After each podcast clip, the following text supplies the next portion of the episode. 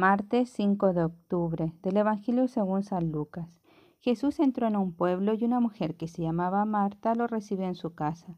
Tenía una hermana llamada María que sentada a los pies del Señor escuchaba su palabra. Marta, que estaba muy ocupada con los quehaceres de la casa, dijo a Jesús, Señor, ¿no te importa que mi hermana me deje sola con todo el trabajo? Dile que me ayude. Pero el Señor le respondió, Marta, Marta, te inquietas y te agitas por muchas cosas, y sin embargo una sola cosa es necesaria. María eligió la mejor parte que no se le será quitada. Palabra del Señor. Buenos días. Hoy Jesús va de visita donde sus amigos. Y tenemos a dos mujeres muy diferentes. Una, Marta, que se desvive en atenciones, y la otra, María, que se queda a escucharlo.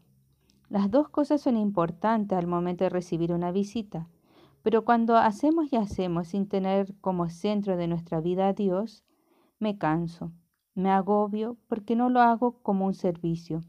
El trabajo pierde su sentido. Todo lo que hacemos debemos hacerlo por amor a Dios, ofrecer todos los días nuestra jornada al Señor y agradecer al final del día por las gracias recibidas. Hacer en el trabajo como Marta, pero tener esta parte de María al orar, al iniciar y al terminar nuestra jornada para tener la fuerza de hacer todo nuestro trabajo.